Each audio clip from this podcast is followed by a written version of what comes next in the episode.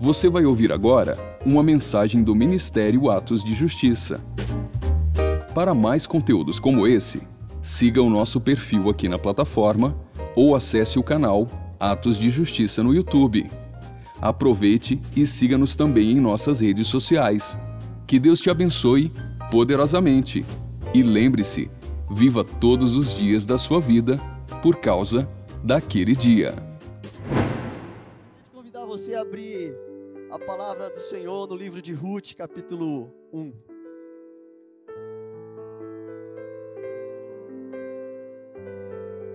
Ruth, capítulo 1.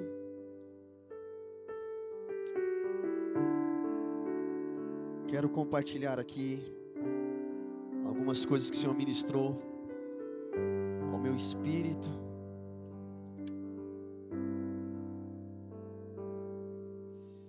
E eu creio que hoje é uma noite de caminho de volta, amém? Hoje é uma noite de libertação. Se você chegou aqui sem esperança, se tua terra está ressequida, deixa eu te dizer uma coisa: a tua provisão está aqui. A tua provisão tem um nome: o Senhor dos Exércitos. A tua provisão tem um nome: Jesus. A tua provisão tem um nome: Espírito Santo de Deus. Ele que nos capacita a trilharmos o caminho necessário para nós alcançarmos a plenitude. E sim, Senhor, faz tudo aquilo que o Senhor tem para nós.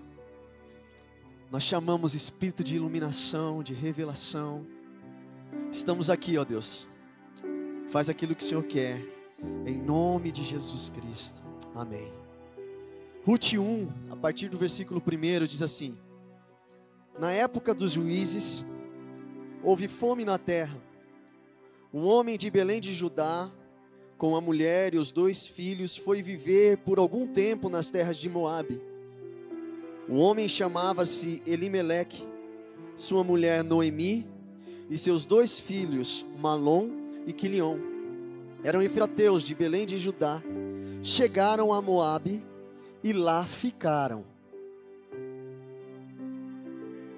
Versículo 3: Morreu Elimeleque, marido de Noemi, e ela ficou sozinha com seus dois filhos. Eles se casaram com mulheres moabitas, uma chamada órfã e a outra Ruth. E depois de terem morados lá por quase dez anos, morreram também Malom e Quilion. E Noemi ficou sozinha, sem os seus dois filhos e sem o seu marido. Para por aí, amém? Eu estava há alguns meses atrás refletindo sobre esse texto e o Senhor trouxe alguns ensinamentos para mim. Algumas coisas saltaram aos meus olhos, sabe? E, e tipo, eu fiquei assim, uau. E eu quero compartilhar aquilo que o Senhor ministrou ao meu coração, amém? A primeira coisa que nós vamos fazer é mergulhar um pouco nesse texto e identificar o contexto que essa narrativa aconteceu. E e a palavra do Senhor em Ruth 1 começa dizendo assim: No tempo em que os juízes governavam, houve fome na terra. Duas sentenças aqui que eu quero chamar a atenção para vocês. Que tempo, que contexto era esse? Que período era esse que Elimeleque estava vivendo? Um período de desordem, de declínio moral. Era um período em que não havia reis em Israel. Aqui a palavra do Senhor traz muito claro o período e o contexto que aquele, aquele homem deixou a sua terra.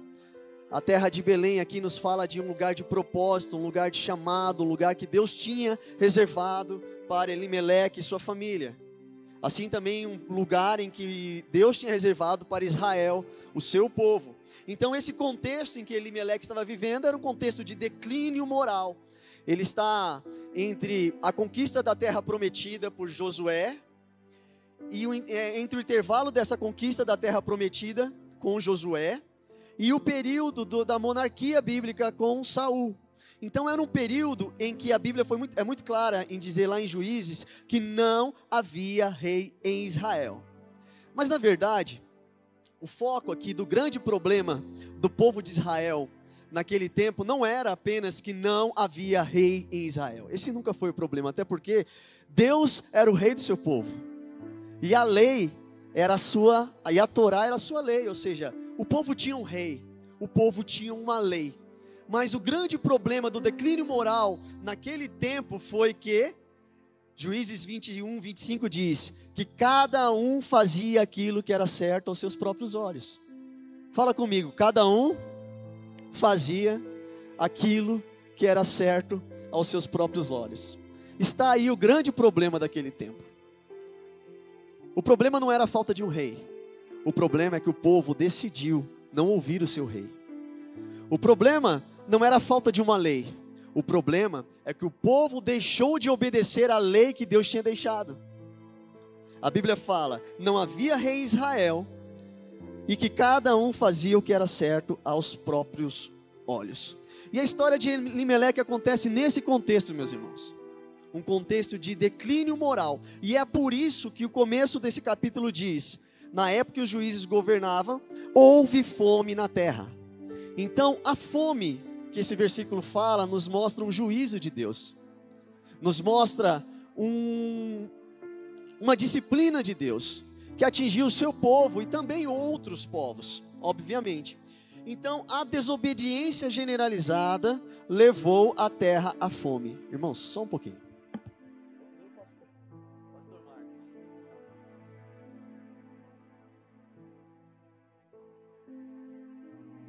Esses dias o pastor Marcos falou: Eu queria ter três braços. é que a gente sobe aqui, tá frio, sobe aqui, dá um calor, meus irmãos. Então, esse era o contexto. E o contexto do povo na desobediência leva a terra à fome, ao juízo de Deus. A terra estava passando por um momento difícil de desobediência e de castigo, de disciplina de Deus. Então nós vemos aqui um homem, uma terra vivendo o juízo de Deus, e um homem que escolheu sair de um lugar de propósito para ir para um lugar onde poderia favorecer-lhe mais. Elimeleque então estava saindo de uma terra de Belém de Judá, que significa a terra do pão, só que a casa do pão não tinha pão. Estava com fome, porque o povo escolheu desobedecer a Deus, o povo escolheu sair do propósito de Deus. E Elimeleque, a palavra Elimeleque significa o Senhor é meu rei. A identidade daquele homem era: O Senhor é meu rei. Mas olha só que antagonismo. O homem que tinha por identidade se chamar O Senhor é o meu rei, decidiu deixar o lugar do propósito e do governo da vida dele para buscar o favorecimento em uma terra distante e uma terra que a gente vai aprender mais para frente, o que significa Moab, mas uma terra que representa a, a, ausência do propósito, a distância do propósito, um lugar onde, onde as coisas pareciam mais fáceis. Quando eu olho para a história de Elimelec, eu me lembro do, da história do filho pródigo. Um homem que sai de um lugar de propósito, de proteção e vai seguir o seu próprio coração, sem buscar conserto, sem buscar arrependimento. E, e então decidiu sair da terra do pão e ir para a terra de Moabe. E nós vamos aprender algumas coisas dentro desse contexto. Eu vejo Elimeleque como um filho que foge da correção do pai. Todos aqui já foram filhos, todos aqui já foram corrigidos pelos seus pais. Quem aqui, quando o pai foi bater, já não faz, ai não, pai, eu vou correr daqui. A primeira vez que eu li esse texto e olhei para Elimeleque, eu vi esse homem. Mas Bruno, qual que é o problema de um homem com a sua família sair de um lugar de escassez e buscar um lugar que vai dar alguma provisão para o seu filho? Não há problema nenhuma. Não há problema um homem buscar provisão para sua família. Não há problema, pro, problema um homem sair de um lugar e buscar um lugar mais favorável financeiramente. Não, não tem problema. O problema é a motivação que faz um homem sair de um lugar e ir para outro. O problema é como nós reagimos às circunstâncias da vida e às correções de Deus. Hoje eu quero ministrar sobre dois tópicos principais: um aspecto da correção de Deus, o porquê que a terra estava com fome, e o aspecto das consequências das nossas atitudes para a nossa família. E Elimeleque representa muito bem isso, sabe por quê? Deus ele não tem um plano B. Fala comigo, Deus não tem um plano B. Todo o propósito de Deus, quando a gente sai do propósito, quando a gente sai de um lugar que o Senhor separou para nós, é, é, nos trazer de volta, sabe? Deus ele não sofre da síndrome de Chapolin Colorado. Oh, não, quem poderá me defender? Não. Deus, ele não não brinca conosco. Deus ele é intencional conosco. Deus ele não improvisa conosco, entende? Então, quando nós saímos do propósito, todas as circunstâncias criadas por Deus, toda a correção de Deus, vai tentar nos trazer de volta para o propósito original, para a nossa origem. Eu costumo dizer que o caminho do crente é sempre um caminho de volta. Um caminho de volta para onde? É um caminho de volta para a nossa identidade original, para a nossa origem. A pastora Janete orou isso aqui. Quem não sabe quem é, não sabe quem faz. Quem tem uma identidade afirmada em Deus, sabe o que faz para Deus, em Deus também. Um dia eu tentei martelar um prego com uma chave Phillips. Não deu certo, porque o, a chave Phillips não foi feita para martelar. Entendem? Vai meter a chave no prego, no dedo, vai machucar, não vai fazer, porque a chave Phillips não foi criada para martelar. Assim somos eu e você. Nós somos criados por um propósito, para cumprir um propósito em Deus. Só que o pecado, a desobediência, a desordem traz fome para a terra e nos tira deste lugar. E o propósito de Deus é nos trazer de volta, amém? É trazer de volta. Eu lembro um dia que eu fui tentar serrar uma madeira com uma, aquela serrinha de que serra cano, sabe? Não dá certo, meu irmão. Nós precisamos entender a nossa identidade e caminhar de volta para a nossa origem, amém? Mas para isso, nós precisamos entender a correção de Deus. Entender o porquê que a terra passa fome. Por quê? Elimeleque ele escolheu sair da terra da casa do pão. Como eu disse no começo, não tem problema nenhum um homem buscar um lugar melhor para sua família. Mas Elimelec sabia que o povo de Israel estava passando por um juízo de Deus. Também Elimelec sabia da lei, que o povo não podia se misturar com a cultura pagã daquela época. E Moabe nos revela isso. Então, para esse caminho de volta, nós precisamos que Deus não improvisa conosco. E para nos trazer de volta, Ele usa a correção. E o que, que é a correção? Meu irmão, a gente precisa entender que Deus é a exata medida entre amor e disciplina. E a Bíblia fala que um pai corrige o filho que ama. E como que Deus nos corrige? Deus nos corrige por meio da sua palavra, advertência. Deus nos corrige por meio de pessoas que exercem autoridade sobre a nossa vida. E Deus nos corrige por meio dos juízos. Deus nos corrige por meio de circunstâncias adversas, que são consequências de um caminho para fora do propósito de Deus. Eu ouvi uma frase um dia que marcou a minha vida ministerial e a minha vida pessoal de que a igreja do nosso tempo não é, não é uma igreja que conquista, mas uma igreja que precisa aprender a suportar. Só que o grande problema é que às vezes nós não suportamos nem a correção de Deus. Como nós poderemos suportar as adversidades e a perseguição dos últimos dias? Enquanto eu estava ministrando aqui sobre a vida de Elimelec, eu, o Senhor me incomodou um pouco com isso, sabe? Porque eu imagino que no nosso tempo existe uma certa hipersensibilidade com esse tema, com o tema de correção de Deus. Nós temos um pouco de hipersensibilidade acerca do juízo de Deus. Talvez por conta de uma mentalidade hedonista, ou seja, aquela mentalidade que, que a gente tem que sentir prazer, que as coisas giram em nosso, em, ao nosso redor, aquela busca pelo prazer pessoal. Talvez isso tenha tirado de nós o amor à correção e entender que o mesmo Deus que abre portas, ele tem a chave para fechar portas.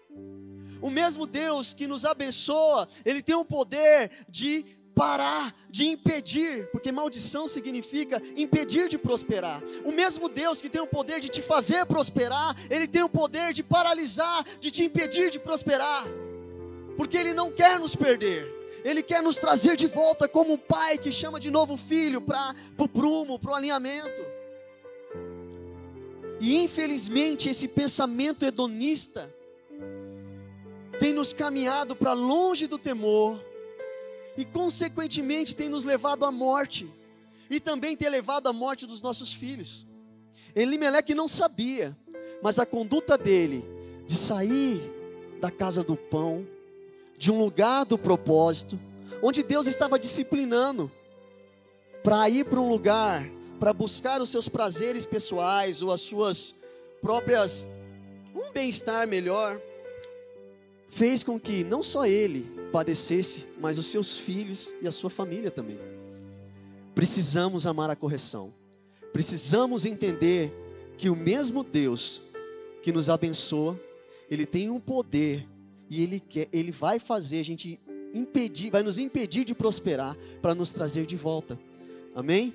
É, a gente busca muito ouvir a voz de Deus. Irmãos, eu já recebi o abraço de Deus. Eu já senti o cheirinho de Deus. Eu fui curado já pelo amor. Eu já fui abraçado. Eu fui, fui tive minha identidade tocada pelo amor de Deus. E a gente busca ouvir a voz de Deus. Quem não quer ouvir a voz de Deus aqui? Né? Mas nós precisamos ter esse nosso prumo realinhado, por quê? Porque nem sempre, quando Deus fala, Ele vai falar aquilo que a gente quer ouvir. Eu já falei isso aqui um dia. Eu já tive várias experiências com o amor do Pai. Eu tive várias experiências que eu chorei, babei, enrolei. Mas uma das mais experiências mais fortes da minha vida, que mudou, que me transformou, que virou uma chave tremenda na minha vida, foi quando eu ouvi a voz de Deus. E sabe o que eu ouvi? Eu ouvi coisas que eu não queria ter ouvido. A gente precisa se desiludir um pouco. Porque a presença do Senhor, sim, ela ela tem essa graça de nos curar, de nos, nos afagar. Mas a mesma presença que nos cura, que nos abraça, ela nos corrige. E quando eu ouvi a voz de Deus, Ele falou no meu coração, no meu espírito, coisas que eu não queria fazer. Ai, mas se esse pensamento hedonista, de um pai que não corrige o filho, de um pai que só quer fazer bem para nós, entre aspas, né? Porque a gente co confunde a correção com a ausência de amor. E eu vou falar isso aqui um pouquinho mais para frente. A gente vai ter problema para ouvir Deus e principalmente para obedecer Deus. Hebreus 3,15 fala assim: Enquanto se diz hoje, se ouvirdes a sua voz, não endureçais o vosso coração. Nós precisamos ouvir a voz de Deus. Eu quero convidar você a abrir Provérbios 1, por favor.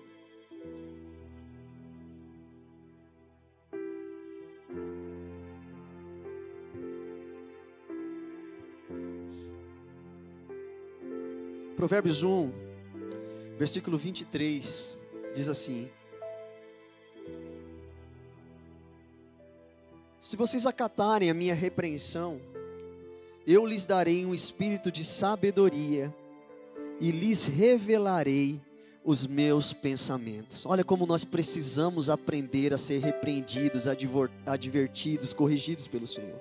Eu lhes darei um espírito de sabedoria e lhes revelarei o meu pensamento. Hoje em dia tem muitas pessoas sem revelação, perdidas, porque pararam de obedecer e ouvir a Deus. A obediência traz revelação. Versículo 24: Vocês, porém, rejeitaram o meu convite, ninguém se importou quando eu estendi a minha mão, visto que desprezaram totalmente o meu conselho e não quiseram aceitar a minha repreensão. Versículo 28 diz assim: Então vocês me chamarão, mas eu não responderei. Procurarão por mim, mas não me encontrarão, visto que desprezaram o conhecimento e recusaram o temor do Senhor. Não quiseram aceitar o meu conselho e fizeram pouco caso da minha advertência. Vocês comerão do fruto da sua conduta e fartarão de suas próprias maquinações, ou seja, vocês farão o que vocês vão achar melhor. Meus irmãos, deixa eu te dizer uma coisa: não tem coisa pior do que a gente estar tá na nossa própria mão. Não tem ninguém que pode fazer coisa pior do que para nós do que nós mesmos. Sabe quando o pai fala assim, filho, não vai para aí? Mas o filho teima e você fala assim, então vai, filho. Não dá dois minutos, filho quebra a cara, machuca, cai. Consequência da desobediência. Versículo 33 de Provérbios 1 diz assim: Mas quem me ouvir viverá em segurança e estará tranquilo, sem temer nenhum mal. Talvez a nossa dificuldade em obedecer esteja muito ligado com a forma que nós fomos criados. Porque a forma como nós vemos e nos relacionamos com Deus tem muito a ver com a forma como os pais nos criaram, os nossos pais, as mães nos ensinaram, sabe? E a mesma forma como você, que é pai, ensina o seu filho, vai ser a forma como o seu filho vai se relacionar com o seu pai. Geralmente, pais autoritários conduzem filhos a uma visão de Deus como um carrasco. Tem muito pai que, ao invés de disciplinar o filho, na ira agride o seu filho. Então, nós temos, isso produz filhos e, consequentemente, crentes rebeldes e também crentes legalistas. Necessário uma. É, é, ele só está feliz e realizado se cumprir tudo certinho.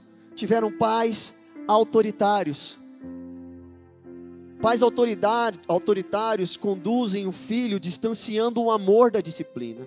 Mas talvez você foi criado por pais passivas, passivos ou ausentes. E esses pais ausentes conduzem seus filhos a uma visão liberal de Deus. Distanciando então a disciplina do amor.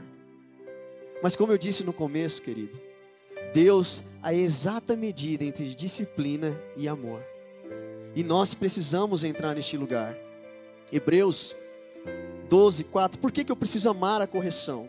Por que, que eu preciso entender que o mesmo Deus que abre caminho para eu prosperar pode fazer eu impedir de prosperar? Hebreus 12, 4 diz assim: Ora, na vossa luta contra o pecado ainda não tendes resistido até o sangue. Estais esquecidos da exortação que, como a filhos, discorre convosco.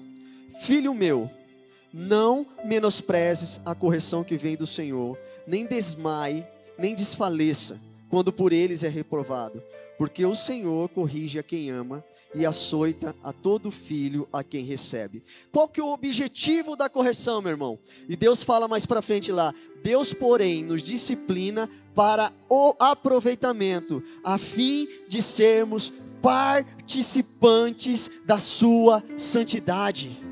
O Senhor quer te ver prosperar. O Senhor quer ver a sua família prosperar. O Senhor quer ver, quer me ver prosperar. Ele quer me fazer participante da santidade dele. É por isso que ele me corrige, porque ele me ama. Porque ele te ama.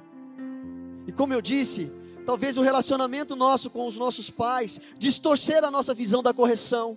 Mas eu quero dizer nessa noite que Deus não é um pai normal. Ele é um perfeito pai. Ele não é um pai ausente. Ele é um pai presente que corrige o filho que ama, que açoita, que, que ajusta, porque o objetivo dele é nos trazer de volta. Eu gosto muito de um provérbio, Provérbios 10, 29, que diz assim: O caminho do Senhor é fortaleza, é refúgio, é proteção para os íntegros, mas ruína aos que praticam a iniquidade. Percebam, o caminho do Senhor é proteção para os íntegros, mas ruína para aqueles que praticam iniquidade. Está falando de dois caminhos aqui? Não. O mesmo caminho. O mesmo caminho do Senhor é ruína para aqueles que praticam iniquidade, mas é bênção para aqueles que obedecem. Quem quer obedecer nessa noite? Deus tem provisão. Deus provisão tem provisão. Então a correção de Deus nos traz de volta para o propósito. Sabe? Não é fácil obedecer, querido. Como eu disse, quando o Senhor falou coisas para mim que eu precisava fazer e que eu não queria, não foi fácil, sabe? Eu lutei por alguns dias. Aquele negócio matava, porque a, a Bíblia fala que um homem carnal não entende as coisas do Espírito. E para mim, aqueles pedidos, aquela, aquele, aquele impulso do Espírito Santo, para mim era loucura. Renúncia à reputação, ao amor próprio, à justiça própria, parece loucura. Eu quero te dizer nessa noite que o Senhor está te conduzindo a um lugar de obediência. E esse lugar de obediência existem níveis. Níveis. A gente sempre fala para os nossos filhos: filho, obediência pela metade é desobediência. Talvez existem obediências aqui pela metade, uma parte só. Isso é desobediência. Mas o Senhor quer ver você prosperar, amém? O Senhor quer ver sua casa prosperar. E Elimeleque então estava saindo de um lugar do propósito, fugindo de uma correção de Deus, indo para um lugar que talvez fosse mais fácil para ele, achando que ali ele se esconderia de Deus. E eu quero falar aqui então sobre a, os aspectos dessa decisão de Elimeleque para sua família. Eu anotei aqui que Elimeleque não suportou o juízo. Ele se manteve firme no propósito e habitou em Moab. Interessante, ele poderia ter permanecido em Belém. Ele poderia ter se sujeitado aos concertos de Deus, aos processos de Deus, se arrepender. Mas a própria conduta dele de ficar em Moabe representa um ato de obstinação e orgulho e altivez. A minha versão aqui fala que Elimeleque e sua família foi morar por um tempo em Moabe. Mas logo depois, é, é, a palavra do Senhor fala que eles ali ficaram, eles permaneceram naquele lugar, de obstinação, de coração duro, e isso trouxe morte. Então, o que, que representa Moab no texto aqui? Os moabitas eram filhos da, do fruto do incesto, né, na, na relação incestuosa de Ló e a sua filha de mais velha. Então, a relação desse incesto gerou Moabe e desse povo se formaram os moabitas. E a palavra nos ensina que essa relação incestuosa, ela é fruto, é filho de uma geração sodomita. Porque aquelas filhas, aquela família ficou por muito tempo em Sodoma e Gomorra, e ali eles é, internalizaram toda a cultura pagã, pecaminosa. Então nós podemos entender que Moab aqui é a, é, é a filha primogênita de uma relação de pecado, de paganismo, de idolatria. E Moab estava dentro dessa, dessa, desse contexto, uma cultura é, totalmente influenciada pelo comportamento imoral. O comportamento imoral de Sodoma e Gomorra refletiu na cultura do povo. Então lá nós tínhamos sacrifícios a entidades pagãs, como Quemos, Astarote, Baal, Baal, e eles praticavam vários rituais impuros. Deixa eu dizer para você uma coisa. Toda decisão que nós tomamos afetará, você querendo ou não, os seus filhos, afetará, você querendo ou não, a sua descendência. O inimigo ele não quer matar apenas uma família ou um casamento. Ele quer atingir os filhos e foi isso que nós vemos em Elimeleque. Vamos ler aqui no texto? Então a Bíblia fala que esse homem, que tinha uma identidade de filho do rei, decidiu sair da terra de Moabe e foi de, de Belém de Judá e foi para Moabe. Versículo 3: Morreu, morreu Elimeleque, marido de Noemi, e ela ficou sozinha com os seus dois filhos. Sabe, tem erros na nossa vida que nós podemos facilmente corrigir a rota. Sabe quando você está no GPS e o GPS você se distrai um pouco e pega uma rua errada? Rapidamente o GPS corrige a rota lá e a gente talvez consegue retornar rapidamente para a nossa rota original. Mas queridos, tem erros, tem caminhos errados que nós tomamos em que o caminho de retorno é muito mais longe e muito mais difícil e dolorido. A Bíblia fala que Elimeleque morreu. Nós, Astarote, Baal, e essas entidades, elas tinham ligação também com a fertilidade, tinham ligação também com a imoralidade. E uma das consequências do ocultismo, da, da idolatria, é a morte precoce e a viuvez precoce. E nós vemos aqui a, a maldição, a consequência do ocultismo e da idolatria na vida de Elimeleque, porque ele morreu cedo e deixou os seus filhos sozinhos. E mais do que isso, querido, ele deixou também uma viúva. E a Bíblia fala também que os seus filhos também morreram. E a Bíblia fala que eles habitaram por 10 anos lá e não tiveram filhos. Tudo consequência de uma decisão errada. Saíram do propósito para entrar no lugar de favorecimento pessoal. Eu estava refletindo um pouco a respeito, e eu li uma frase de John Adams. Ele era o primeiro vice-presidente dos Estados Unidos, e ele disse uma frase muito interessante. Ele fala assim: Olha, eu preciso estudar política e guerra para que os meus filhos possam ter a liberdade de estudar matemática e filosofia. O que, que a gente aprende com isso? Que nós, pais, vamos à frente dos nossos filhos. Nós tomamos posições que afetarão inevitavelmente toda a nossa geração e a nossa posteridade. O que, que aquele, aquele homem estava falando? Eu tomo uma posição para proteger os meus filhos. Ele fala: Eu estudo, eu entro em guerras, eu estudo política para que os meus filhos tenham a liberdade de não entrar nos mesmos caminhos que eu tive. E nós vemos Elimeleque tendo uma consequência de uma maldição, de uma vida de imoralidade, de uma vida de, de perdição, e seus filhos entrando pelo mesmo caminho. O mesmo caminho. Deixando Noemi viúva, deixando órfão e Ruth, órfã e Ruth viúva. Eu quero perguntar para você nessa noite, como pai, como responsável, que legado nós temos deixados para os nossos filhos, meus irmãos? Como eu disse no começo, Elimeleque não tinha noção que o caminho que ele estava seguindo era um caminho de morte, não só para ele, como para os seus filhos. O lugar que ele estava seguindo estava conduzindo sua família inteira para a morte. Abre comigo Malaquias 2,15, por favor.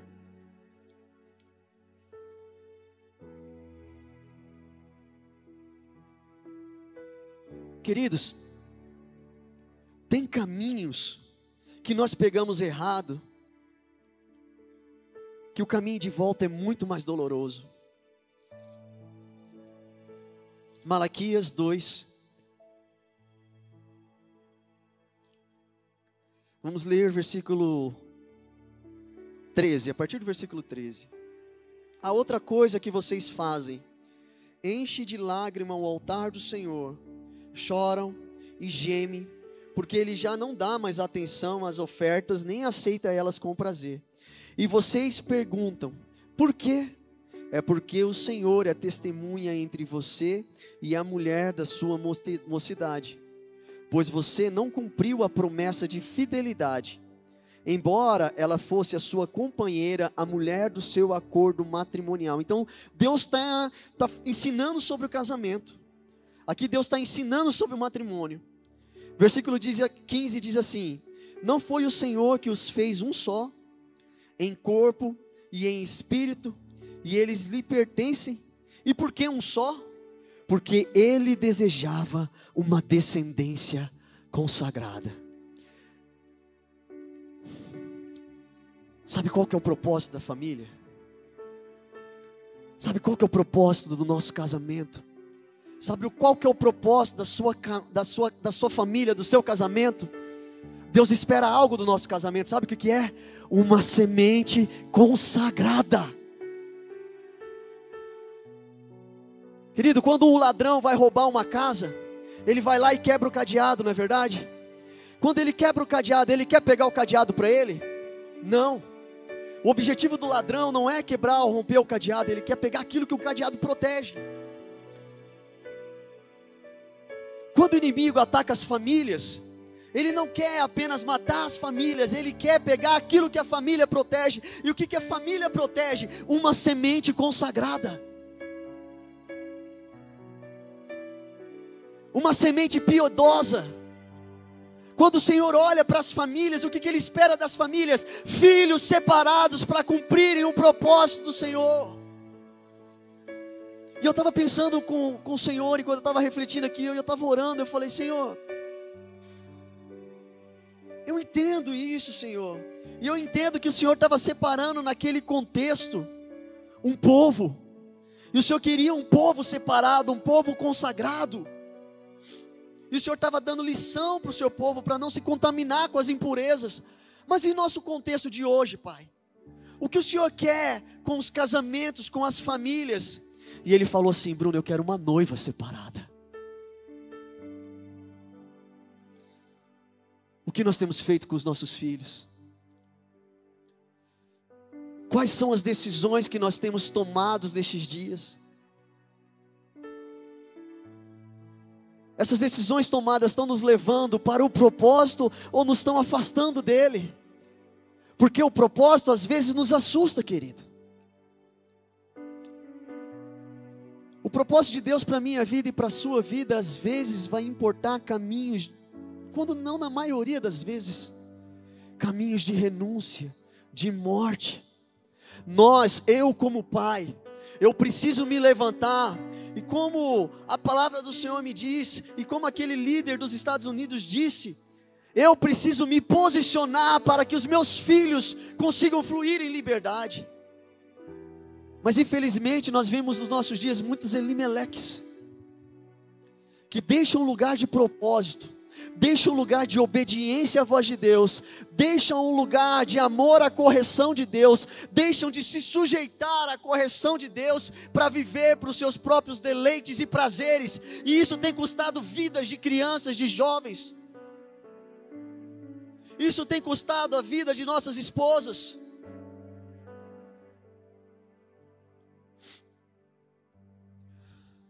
Elimeleque morreu. Mas não só Elimeleque, toda a sua descendência acabou. Por causa de uma escolha: sair de Belém e ir para Moabe. O que nós temos feito com a nossa casa? O que nós temos feito com aquilo que Deus nos deu? Aquilo que Deus nos dá é responsabilidade minha e sua. Aquilo que nós quebramos é responsabilidade nossa consertar. Vocês lembram de Moisés? Deus tinha dado as tábuas da lei para Moisés, mas por um erro, por uma escolha errada, Moisés lá foi lá e quebrou as tábuas da lei. Mas Deus tinha um conserto para fazer com ele, e o conserto foi feito, e Deus ia dar de novo as leis para Moisés. Mas ele falou assim para Moisés: Moisés, mas agora quem vai entalhar as, as tábuas é você.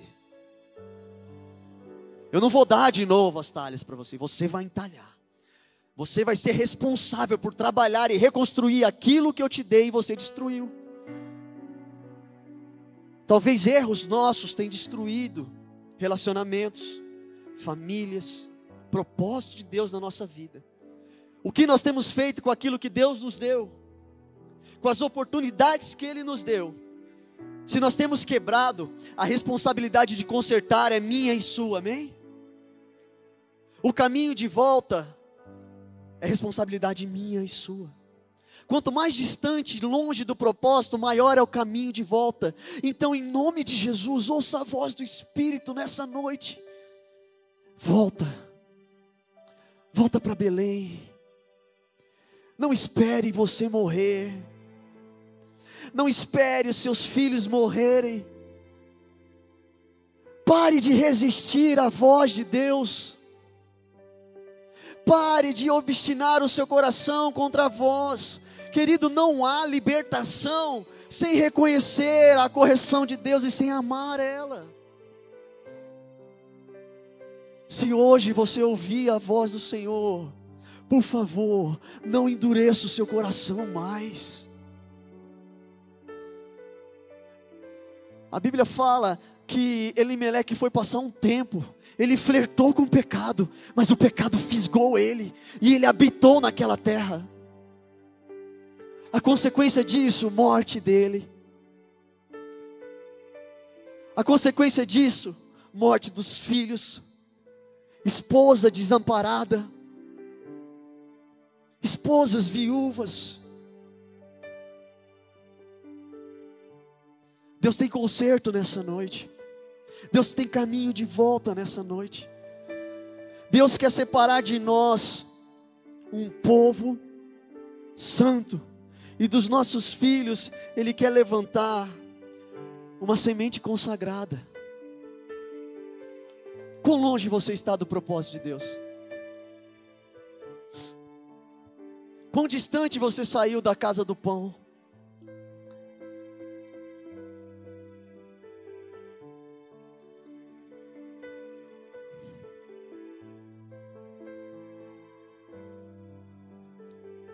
Versículo 6 de Ruth 1 diz assim: Quando Noemi soube em Moabe que o Senhor viera em auxílio do seu povo, dando-lhe alimento, decidiu voltar com as suas duas noras para a sua terra. Ai. Sabe quem que ela encontrou lá em Belém? Boaz o seu redentor, o seu resgatador. Noemi aqui tipifica a pessoa do Espírito Santo. E Boaz tipifica o nosso Cristo, aquele que nos resgata, aquele que paga o preço. Mas é preciso nós voltarmos, irmãos. Boaz era um homem que nunca saiu de Belém. Por mais que a circunstância estava difícil, ele entendeu o lugar dele. Ele entendeu que era um tempo de o povo se consertar com Deus e não fugir dele. Sabe o que vai acontecer quando você voltar? O Senhor vai te restaurar. O caminho de volta é difícil, sim. Pastora, pastora Cássia ministrou há umas quartas passadas sobre a restituição. É um processo de cruz, sim. Caminho de volta é cruz. Libertação sem cruz não é libertação. Vai doer. Queridos, em um dos processos meus de libertação, parecia que eu ia morrer. Mas sabe que eu descobri? Eu não estava parecendo que eu ia morrer, não. Eu estava morrendo de verdade. Mas valeu a pena. E cada processo tem valido a pena. Não é sobre aquilo que você consegue fazer, é sobre o que o Espírito Santo te ajuda a fazer. É o Espírito da graça que nos dá força de voltar de Moab. Talvez você está tão envolvido com a imoralidade, Talvez você está tão envolvido com a idolatria, amando tanto sua justiça própria, e você fala: Eu não consigo sair deste lugar. O Espírito da graça de Deus te auxilia. Não é sobre aquilo que nós conseguimos fazer. O Senhor estava ministrando isso ali. Antes de começar o culto, Ele falou: Bruno, não é sobre o que você pode fazer, é sobre aquilo que eu coloquei em você. Não é sobre aqui a nossa força, onde a nossa força pode nos levar. Sabe por quê? A força de Elimeleque levou ele para Moab. Não tem coisa pior para o homem e a mulher de Deus do que ser entregue às suas próprias vontades. Não tem coisa pior do que isso, querido. É morte na certa. Mas não é só sobre aquilo que você consegue fazer. É sobre o lugar que Ele quer te trazer, te levar de volta, amém? Que eu quero dizer hoje para você nessa noite é simples: volta. Seja uma terra fértil, como o pastor Dinho ministrou aqui domingo. Para de resistir. Para de dar desculpas. Deus não quer que você morra em Moabe.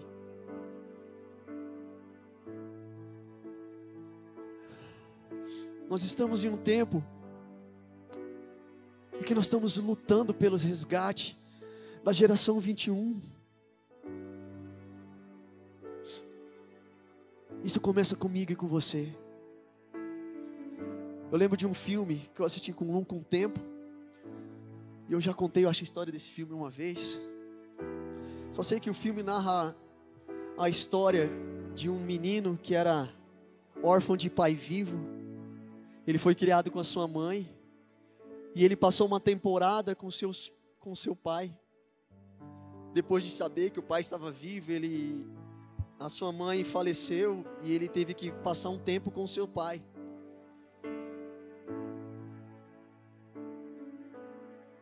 Só que no determinado momento aquele pai, ele era meio desajustado. Ele era meio fora da lei. E aquele e, aquela situação, aquele encargo daquele pai fez o pai pisar na bola, escorregar, fazer uns negócios errados. Então a tia, tutora do menino, foi na justiça e buscar buscar o, o menino, buscar a tutela, a guarda do menino. E eu lembro muito bem de uma cena desse filme. É muito bíblica. E aquele, e a, naquela cena, em determinado momento, aquela mãe vai à justiça e a justiça dá uma liminar e pega a tutela e a guarda do filho de novo. Então tem aquela cena, porque aquele período que o filho passou com o pai, criou de novos vínculos, levou o pai para um lugar de conserto, mudou de vida. Ele parou de fazer aquilo que era errado e começou a fazer aquilo que era certo. Ele mudou de vida. Mas as consequências dele fizeram ele perder a guarda do filho. Então, o juiz deu a guarda para a tia, e a cena que me chamou a atenção foi o filho indo com a sua tia, olhando para o pai, chorando. E o pai olhava para ele falando assim: Filho, o que, que você quer que eu faça? O juiz já deu uma sentença. Eu fui um pai sempre errado. Eu sempre fiz coisas erradas. Eu estou diferente, mas eu não posso fazer mais nada. E aquele filho, um menino de uns 10 anos, olha para o pai chorando. Ele só falou assim: Pai, eu quero que você lute por mim. É só isso que eu quero, pai. Não me dá de bandeja. É tempo de nós lutarmos pelos nossos filhos. Para isso, nós vamos precisar fazer um caminho de volta, amém? Fica de pé um pouquinho comigo.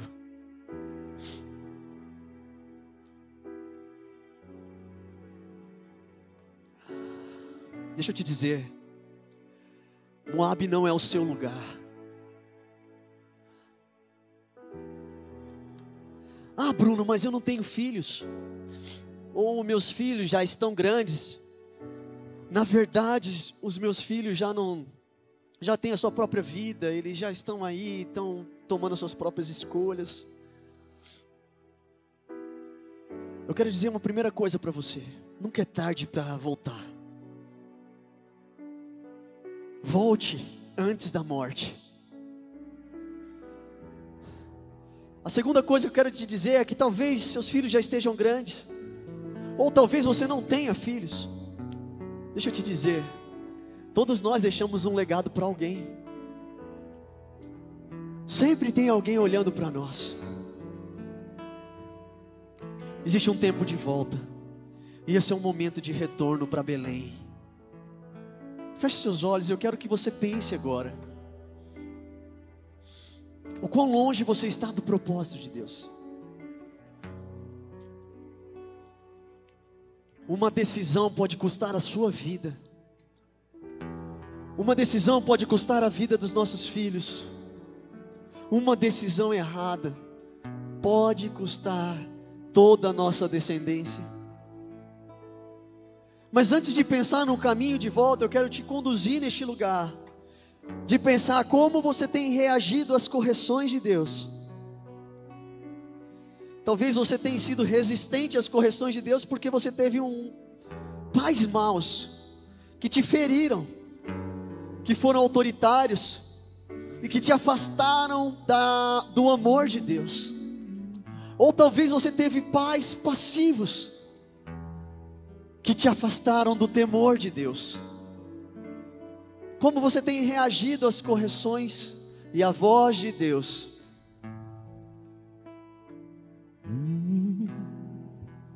A minha fonte é o teu amor, minha colheita é o teu amor, minha herança é o teu amor.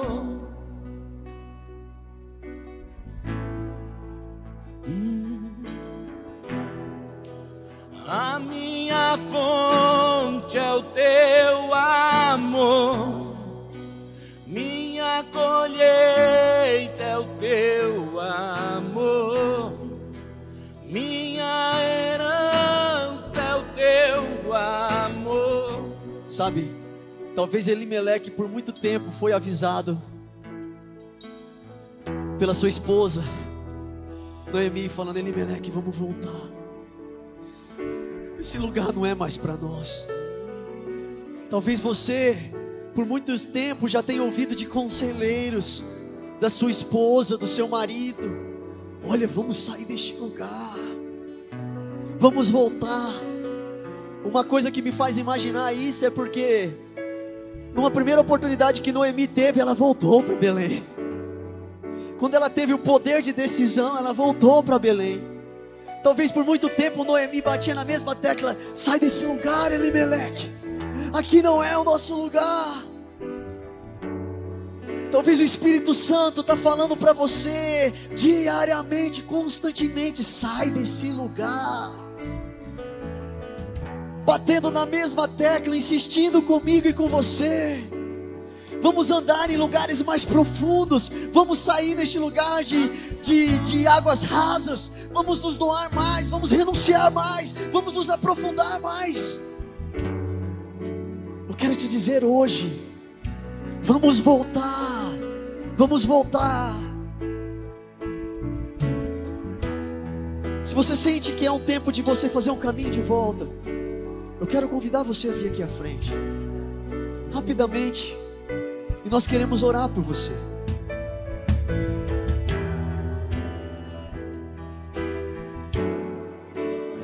Sabe, talvez você tenha corrido atrás do vento, corrido atrás de coisas deste mundo, uma provisão financeira, talvez, quem sabe, um trabalho, não há nada de errado nisso, desde que esse seja o propósito de Deus na sua vida. Eu quero te perguntar nessa noite: que custo você tem pago? Qual é o preço que você está pagando? Talvez você está correndo atrás do vento e está vendo ciclos e ciclos de destruição e morte. Elimeleque se envolveu com Moab e nós vemos uma circunstância, ciclos de, de, de morte, ciclos de repetição crônica. Talvez você está vendo isso na sua família. Mas hoje, Deus está te chamando de volta para Belém. Não perca mais tempo, antes que chegue, seja tarde demais, amém? Levante suas mãos, vamos adorar.